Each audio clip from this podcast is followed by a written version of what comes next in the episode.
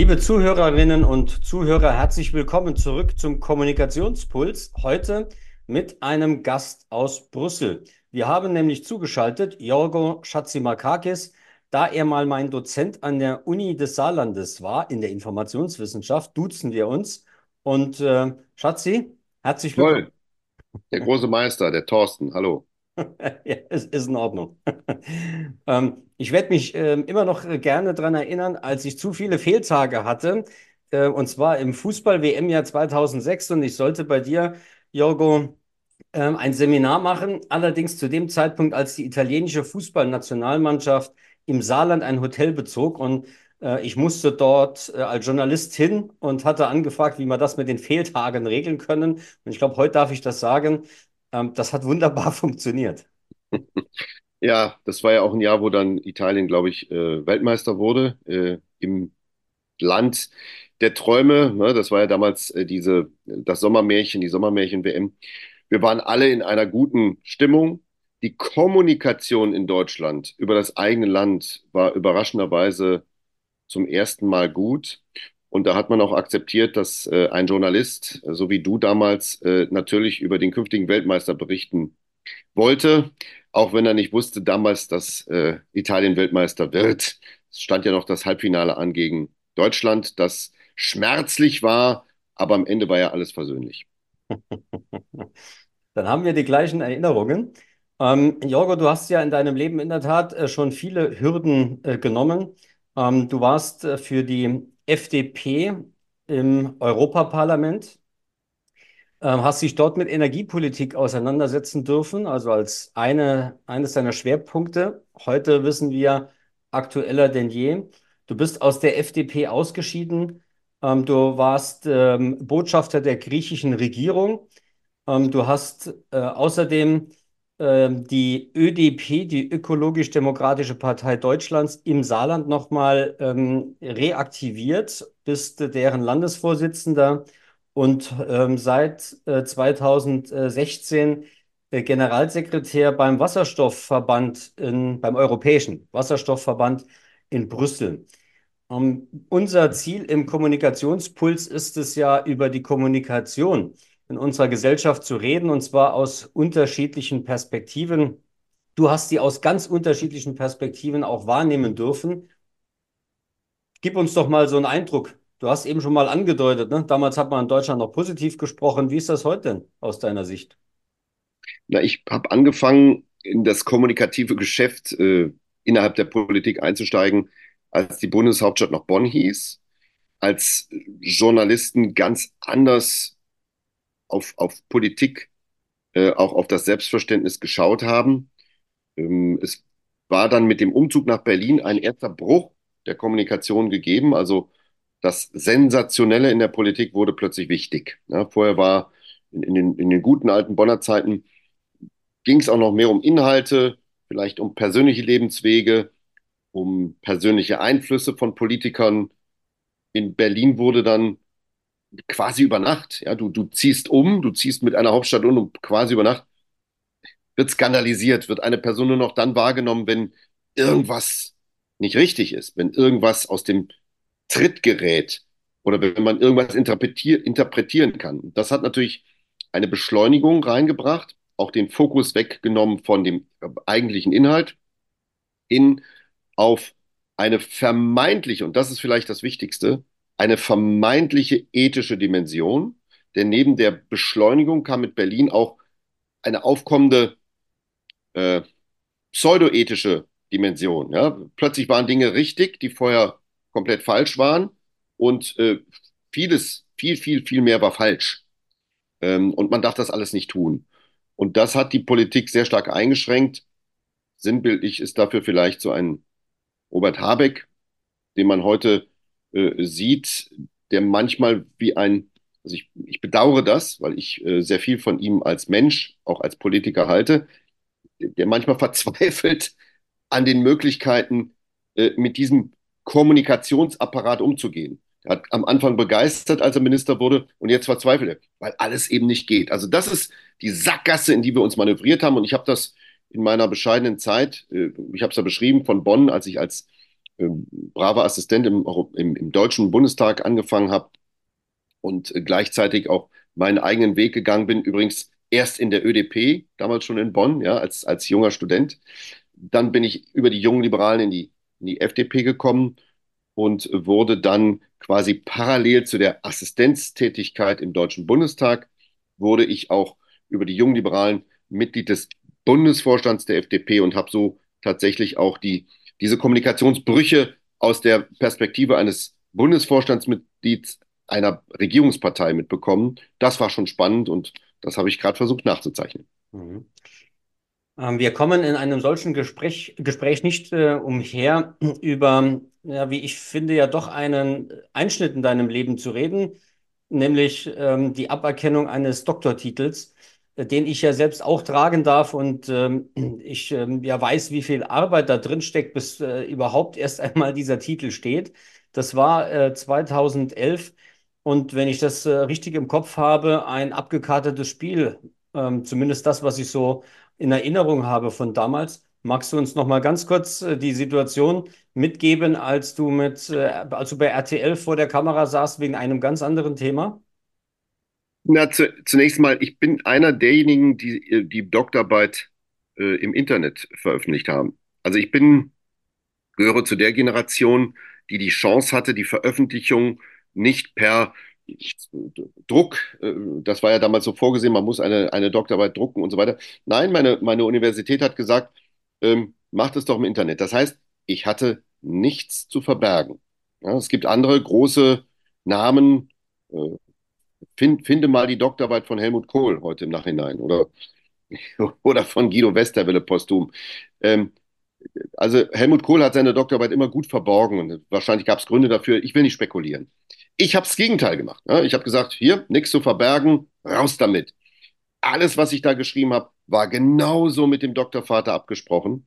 Habe auch sehr lange nicht äh, darüber gesprochen, aber im Nachhinein ist es schon so, dass äh, plötzlich eine Dynamik reinkam, auch durch den neuen Kommunikationsstil der Berliner Republik. Ja? Was ist richtig, was ist falsch? Da äh, hätte man vielleicht in Bonner Zeiten gesagt, schert doch kein, schert doch niemanden, äh, ob Herr Schatzimakakis äh, zwei, drei Fußnoten richtig gesetzt hat. Plötzlich war die Fußnote XYZ ähm, zum Zentrum der politischen Auseinandersetzung in ganz Deutschland geworden. Geht's noch? Also ich, ich werde sofort erklären, wie es war, aber in meinem äh, Europäischen Parlament Zusammenhang hat das keiner verstanden. Aus anderen Ländern haben sie gesagt, was macht ihr denn da in Deutschland? Das ist doch völlig egal. Das ist doch irrelevant. Das ist doch nicht politikrelevant. So. Und das, ähm, und das war ja auch nicht die einzige, ne? Es gab ja noch mehrere Kandidaten in dieser Zeit. Ich war die Nummer drei. Erst Gutenberg, dann Koch-Merin, dann Schatzimakakis. Ich war also die Nummer drei, äh, historisch gesehen. Danach kommen noch viele, viele andere. Irgendwann wurde es dann langweilig, äh, weil die Leute die, die ethische Dimension äh, äh dieses Vorgehens vielleicht auch hinterfragt haben. In meinem Fall war es ja so, ich bleibe nochmal bei, bei den Tatsachen. Ähm, ich bin vom Verwaltungsgericht Köln später tatsächlich im Verfahren quasi freigesprochen worden. Ja, das Verwaltungsgericht Köln hat dem Dekan, war ja dabei, ich saß neben ihm, gesagt, hören Sie mal, was der da gemacht hat, ist zwar nicht super, aber er hat es mit seinem Doktorvater so abgesprochen, dass er eben äh, Gänsefüßchen weglässt. Das war mein Vergehen. Mein Vergehen war, die Gänsefüßchen wegzulassen. Ich habe aber die Fußnoten gesetzt. Ähm, und da haben sie gesagt, geben Sie ihm eine schlechtere Note und versauen Sie ihm nicht das Leben. Und der Dekan hat gesagt, nö, Prinzip ist Prinzip, ich versaue ihm jetzt das Leben. So, Feierabend. Damit war äh, klar, dass trotz der verwaltungsrechtlichen Möglichkeit ich das abgekannt bekommen habe, ganz anders als der Fall Gutenberg. Ja? Also auch hier eine riesen ethische Unterscheidung, die von der Öffentlichkeit nicht getroffen wurde. Was passierte? Ähm, das war natürlich ein abgekartetes Spiel. Die ersten Opfer dieser Doktor-Plagiatsaffären äh, waren ja alle aus dem Bereich der, der, der damaligen Regierung. Also das waren äh, Unionsmenschen wie der Gutenberg, Silvana Koch-Merin war nun von der FDP, so wie ich.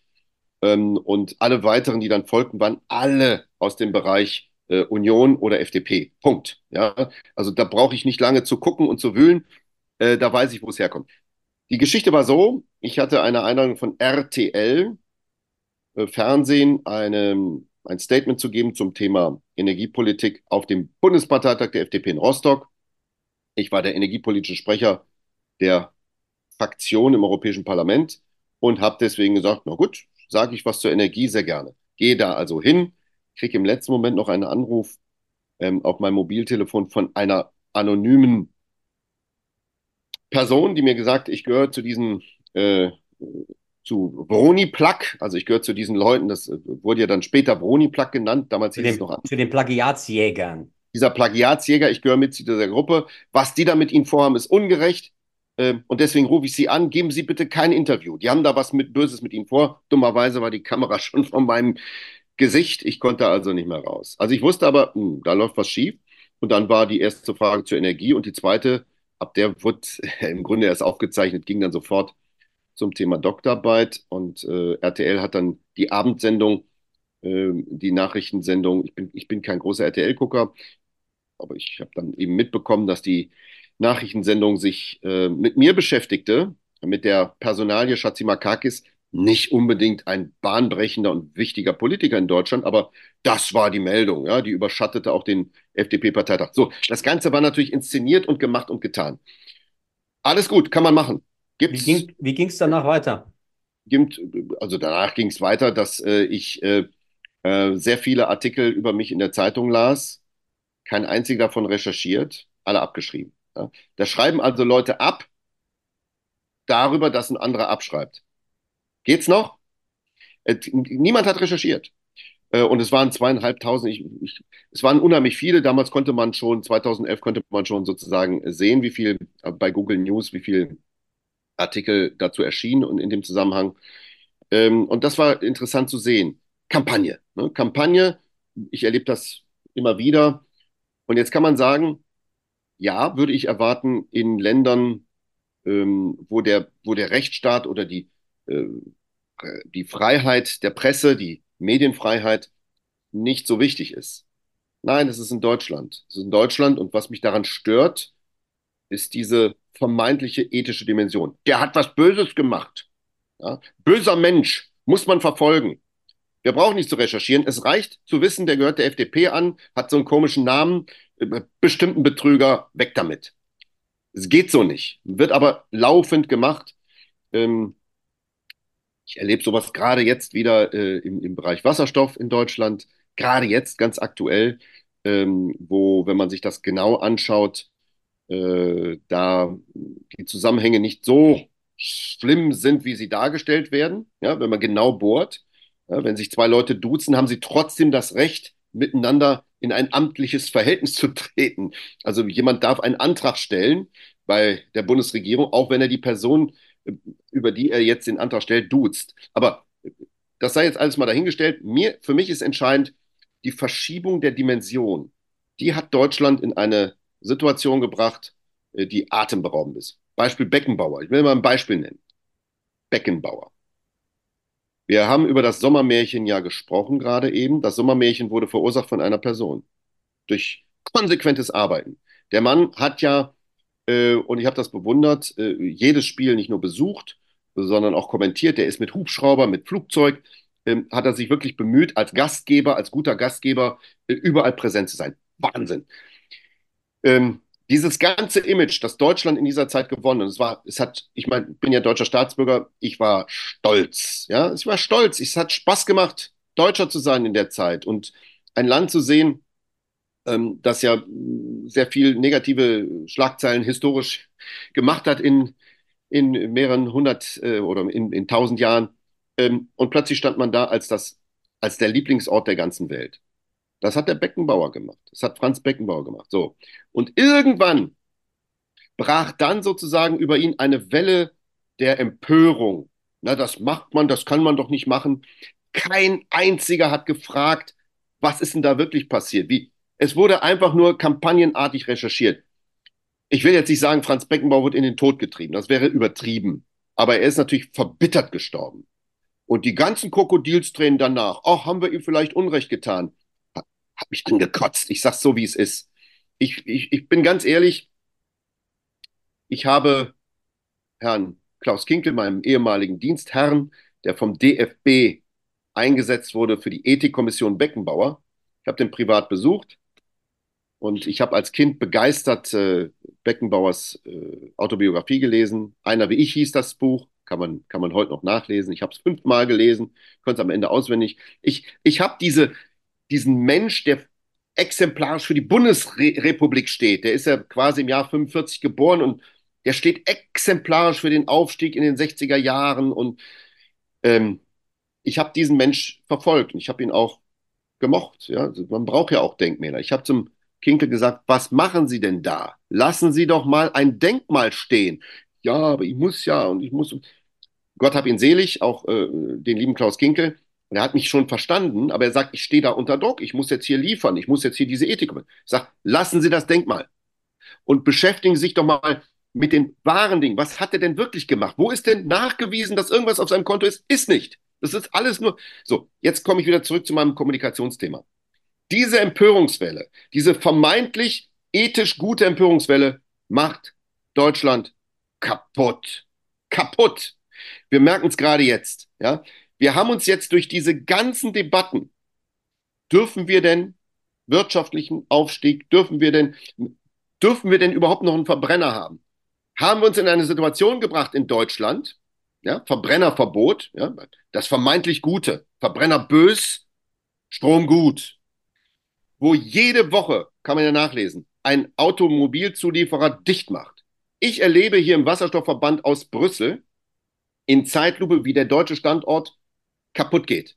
Ja, in Zeitlupe sehe ich, wie, der wie die Deindustrialisierung äh, fortschreitet. Warum? Weil wir uns ja festgelegt haben auf etwas ethisch Gutes, nämlich die Batterie.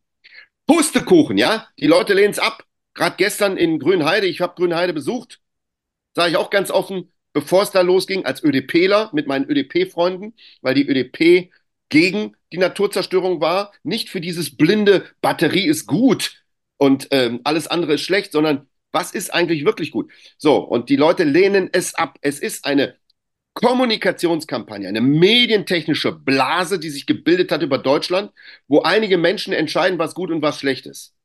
Und wenn das du, wenn Deutschland. Du sagst, wenn du sagst, du kannst äh, aus ähm, Brüssel ähm, ja in Zeitlupe sehen, wie ein einst äh, starkes äh, Land immer schwächer wird, ähm, wie ist das denn rein dann auch kommunikativ vielleicht gesehen, in den anderen Ländern ist äh, dort die Situation ähnlich ähm, oder sind wir hier in der Tat in einer Blase in Deutschland und äh, merken nicht, wie andere Länder in Europa an uns vorbeiziehen? Also ähnlich ist es in einigen protestantischen Ländern, so wie äh, den Niederlanden und in, in Norwegen, in Dänemark. Ähm, und ganz anders ist es in katholischen oder orthodoxen Ländern. Das ist ganz interessant, das ist eine kulturelle Frage. Also die protestantischen Länder haben einen ähnlichen Weg eingeschlagen, kommunikativ wie Deutschland. Äh, das, der, der Unterschied ist nur, die können sich das leisten. Ja? Norwegen verdient sein Geld nicht mit Autobau, mit Automobilbau, sondern Norwegen holt sich das Geld aus dem, das ist ja das Fatale, aus dem Export von dem, womit man Verbrennung macht legt es dann in einen Staatsfonds. Der wird ethisch untermalt und gesagt, damit wird nur Grünes und nur äh, Klimafreundliches gemacht. Ja, und dann bauen sie natürlich äh, äh, ein System auf mit sehr, sehr viel Geld, ähm, was bei minus 20 Grad zusammenbricht. Das ist ja passiert. Die Osloer Busgesellschaft äh, konnte, äh, weil sie nur noch Batteriebusse hat, bei minus 20 Grad ihre Leute nicht mehr transportieren, ne? weil natürlich die, äh, die, die, die Power nicht reichte. Hat nur noch 30 Prozent Wirkungsgrad. Und deswegen brach der öffentliche Verkehr zusammen. So, das ist Norwegen. Niederlande ähnlich, hat sein Geld verdient mit Gasförderung und Export. Die sind auch in die Richtung gegangen. Ähm, so, Frankreich ganz anders. Frankreich ist viel pragmatischer, bauen kleine Elektroautos, bauen aber jetzt auch äh, Stellantis, also Peugeot, äh, Citroën und aber auch Renault macht das jetzt war letzte Woche in Frankreich, habe mir das angeguckt, bauen jetzt 60.000 Wasserstoffautos, weil sie sagen, divers, ja, wir brauchen das, wir können das selber produzieren. Wir sind pragmatisch mit dem Thema Strom umgegangen, auch nicht gut und böse, sondern einfach äh, nuklear ist ein Thema, was uns am Leben hält, weil wir auch klimafreundlich denken müssen. Übrigens, Strom in Frankreich neben Schweden auch Atomland plus sehr viel erneuerbare wirklich sehr klimafreundlich. Und die sagen sich, wir werden diesen Wasserstoff klimafreundlich mit Nuklear machen. Aber die Nutzfahrzeuge, die wir davon bauen, die 60.000 Serienproduktion jetzt, äh, die sind einfach wichtig. So, ich, das ist ein katholisches Land. Ein bisschen natürlich ähm, äh, laizistisch, trotzdem katholisch geprägt. Was ich damit sagen will, ist, wir haben in Deutschland ein echtes Problem, was kulturell seine Wurzeln hat. Ich gehe jetzt nicht in alle theologischen Details, aber was dazu führt, dass sich der Standort kommunikativ kaputt geredet hat, kommunikativ in eine Situation gebracht hat, die äh, jetzt zum Abschwung führt. Und natürlich, Robert Habeck habe ich schon erwähnt, den ich, wie gesagt, mag, schätze und gerne auch unterstützen will, wo ich nur kann. Nicht als ÖDPler oder nicht, einfach als Schatzi Makakis, der sieht, wie da ein Politiker kämpft, auch stärker kämpft äh, um, um, äh, um Dinge als andere Politiker und auch nachdenkt, aber verzweifelt an dieser Kommunikationssituation. Das ist es. Wir haben in Deutschland ein Kommunikationsproblem, ein ordentliches. Wo liegen wir denn? Ähm, wird aus der Bundesrepublik jetzt die Bananenrepublik, die Skandalrepublik oder die Empörungsrepublik? Aus Deutschland wird ein äh, interessanter Fall für die Welt, um mal anzuschauen, wie das ist, wenn man vom Industriestandort zum Museum wird. Ich, ich, ich kenne das ja, ich meine, ich bin ja auch Grieche. Griechenland besucht man ja heute wegen der Sonne, aber auch wegen dieser musealen äh, Attraktionen. Also da, da sieht man, wie das ist, wenn eine Zivilisation mal sehr stark war und dann irgendwann ein tolles Museum wird. Das ist, das, das ist der Weg Deutschlands. Äh, einer der starken Industriestandorte, der sich dann eben wegentwickelt. Weil alles, was Deutschland stark gemacht hat, ähm, Chemie, äh, Automobil, aber auch eben Anlagenbau, alles verschwindet. Äh, die, der BASF baut sehr, sehr schnell leider seine Arbeitsplätze ab und verlagert sie nach China. Teilweise auch rücksichtslos. Ich sage das deswegen, weil ich meinen Schädel politisch hingehalten habe für Nord Stream 1 und Nord Stream 2, für BASF. Ich erwarte eine patriotische sozusagen äh, Rückantwort. Die erfolgt nicht, sondern da werden einfach Arbeitsplätze verlagert. Ich sage das hart und offen. Ähm, Automobilbau habe ich gerade beschrieben. Ähm, da wird nichts draus, weil da auch massive Fehler gemacht wurden in den Konzernetagen, insbesondere in Wolfsburg. Ähm, ich, ich, freue mich, dass äh, wenigstens äh, Daimler Truck und BMW ähm, auch, auch äh, sich wehren, ne? eine, eine Gegenwehr machen und tatsächlich in andere Technologien auch investieren. Anlagenbau der wird immer weniger. Wir haben nur noch ganz wenige Bereiche. Ich meine, das, das Künftige ist ja Klimatech, ja, Klimatechnologien, Sonne, Wind. Soll ich erwähnen, was bei Sonne passiert ist bei Solar? Alles abgewandert. Ja. Die Firma Wacker, äh, die Firma Meyer-Burger, kaputt, keine Chance, politische Fehlentscheidung, wurde damals aus anderer Sicht kaputt geredet, leider FDP, kaputt geredet, ist heute zu 90 Prozent in China. Wind. Siemens Gamesa, muss ich noch was erwähnen? Äh, Siemens, leider, Siemens Energy ist leider, äh, was die Aktien angeht, eben runtergegangen durch, durch diese Krise und der chinesische Windmarkt wird aufgebaut. Wir haben noch eine Stärke bei Elektrolyseuren. Die einzigen Elektrolyseure, die weltweit richtig gut funktionieren, heißen Thyssen, ThyssenKrupp Nucera. Und wenn wir es nicht schaffen, diese Technologie als Cleantech hier zu bewahren, ich bin sehr dankbar, dass ich auf, an europäischer Stelle mitwirken kann, das zu tun. Frau von der Leyen hat also auch den Wasserstoff äh, in diese Position gehoben und kommuniziert. wenn wir das nicht schaffen, dann ist auch das weg. Und äh, dann muss Deutschland gucken, wie es eben Systeme verkauft. Ja? Äh, also, äh, dass man alles importiert, also Solarpaneele und Wind und, und auch Elektrolyseure, die aber so zusammen baut, dass man sagt, das ist das System, wir können euch das in Frankreich, in China, in Chile aufbauen. Das wäre nochmal eine Chance für Deutschland, ist aber die letzte. Äh, und äh, ansonsten wird man ein gutes Museum, wo man aber auch diese ethische Dimension, was ist eigentlich mit diesem Land passiert? Warum waren wir mal das Land der Pünktlichen, der Verlässlichen und sind jetzt das Land des genauen Gegenteils? Herrgott nochmal. Äh, das muss man doch mal sich vor Augen führen. Und da fehlt mir auch jemand, der das offen in der Politik sagt, ja, der sagt, hier, da stimmt was nicht. Ja, ich, wir sind einfach zu schwach dafür und ähm, ich traue mich aber jetzt mal, das so deutlich anzusprechen, weil es angesprochen werden muss. Ich könnte mir vorstellen, bei diversen Themen jetzt in die Tiefe zu gehen, von wegen äh, kultureller Hintergrund, Wurzeln oder äh, was Technologien angeht oder was Wirtschaftspolitik und Energiepolitik und den Standortpolitik Deutschland angeht, wird aber gerne in der Tat so gegen Ende unserer Episode hier äh, in den letzteren Punkt nochmal aufgreifen. Es müsste jemanden geben, der das so offen anspricht, äh, jemand, der ähm, auch äh, eine gewisse Verantwortung trägt in Deutschland und jemand, der dann aber auch ähm, das, was in der Folge dann passiert, aushalten kann. Ähm, warum äh, glaubst du denn, traut sich das niemand? Weil ich davon ausgehe, dass die Erkenntnis durchaus auch in einer, bei einer Berliner Republik durchaus vorhanden ist. Also erstens, wenn ein Politiker das machen würde, ähm, dann äh, hätte er, würde, würde er Erfolg damit haben. Ähm, denn äh, alle dürsten ja danach. Alle dürsten ja danach, äh, jemanden zu haben, der diese, diese massive Fehlentwicklung mal erklärt.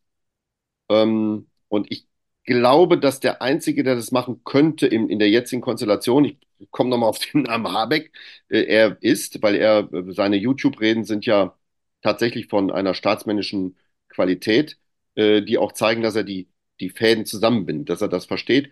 Die anderen verstehen es schlichtweg nicht.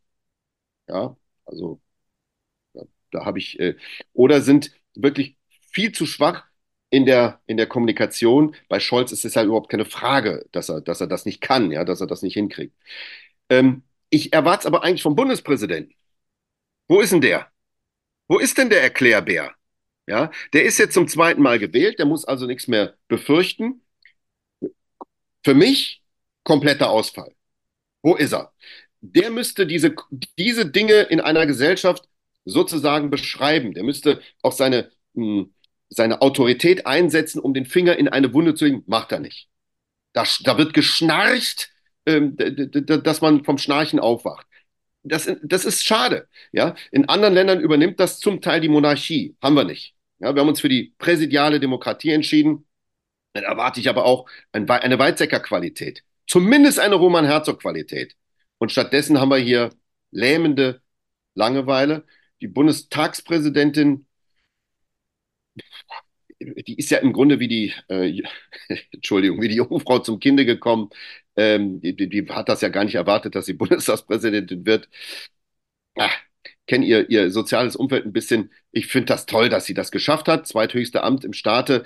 Aber die ist gefangen natürlich auch in diesen Ampeldingen und, und, und in einem Parlament, was äh, in der, im, im Kommunikationsstil verroht durch die asozialen ähm, Kommentare der AfD. Äh, auch da müsste man stärker, gehen, vor, stärker gegen vorgehen und die sich mal vorknöpfen, inhaltlich, vom Stil her. Wird ja nicht gemacht. Da werden Ordnungsrufe gemacht und dann lässt man die gewähren.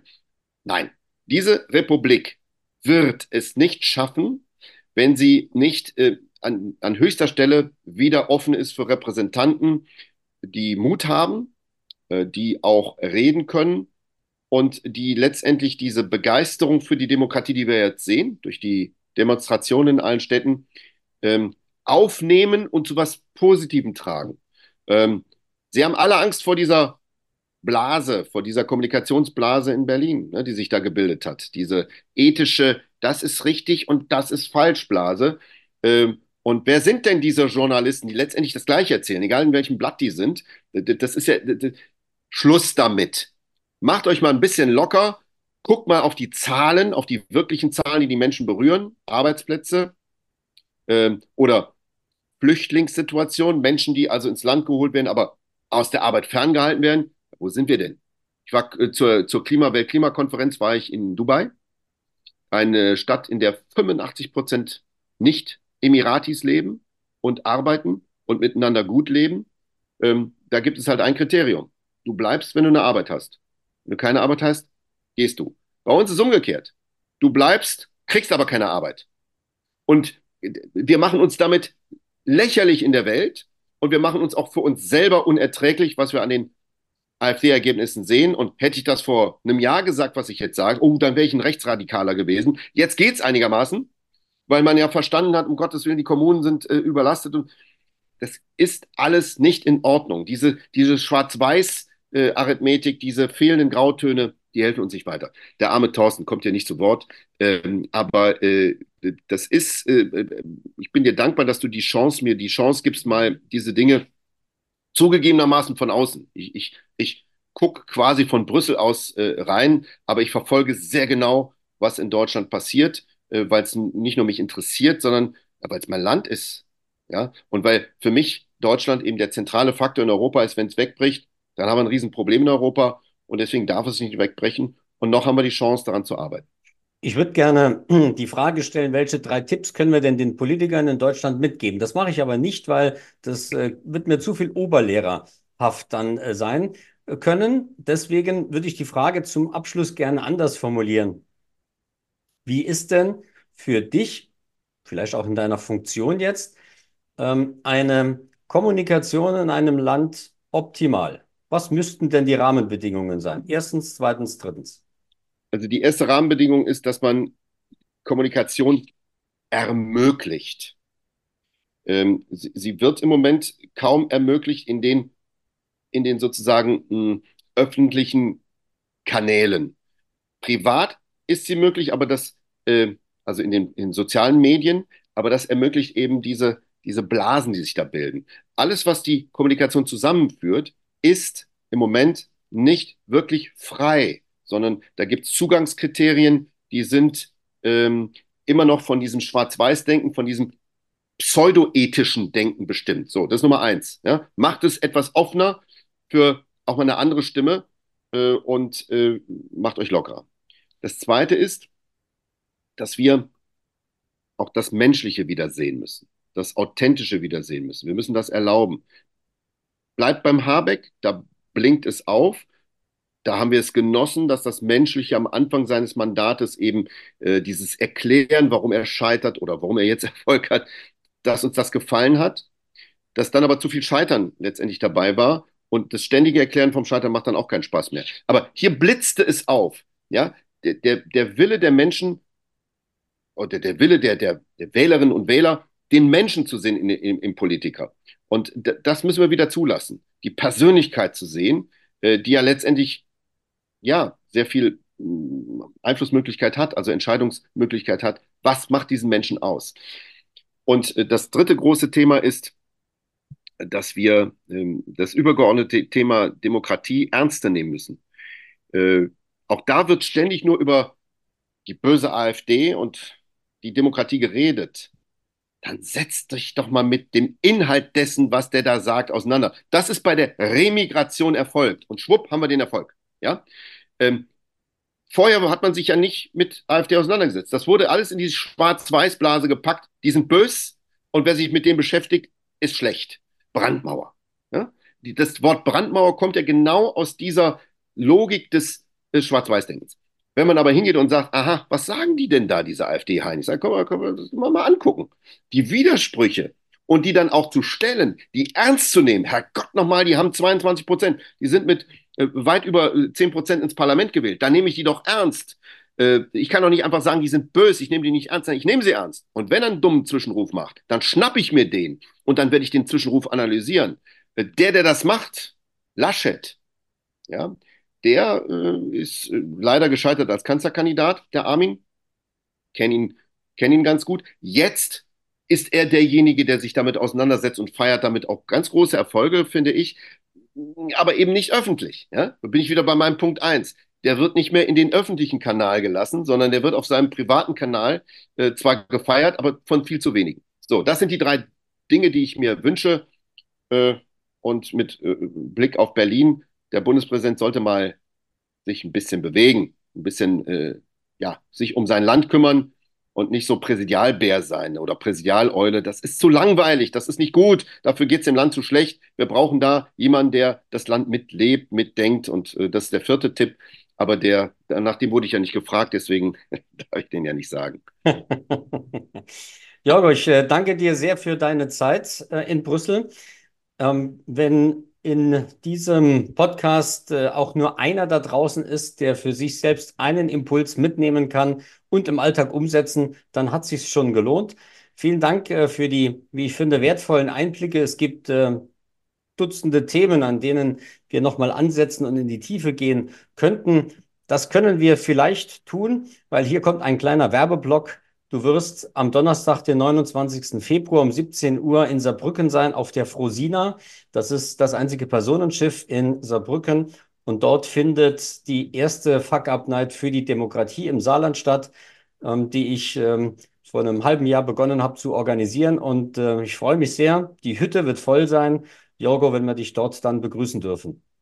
Ich freue mich drauf und ähm, ja, dann werden wir einige Gedanken fortsetzen wahrscheinlich. Besten Dank und viele Grüße nach Brüssel. Vielen Dank. Grüße nach Saarbrücken.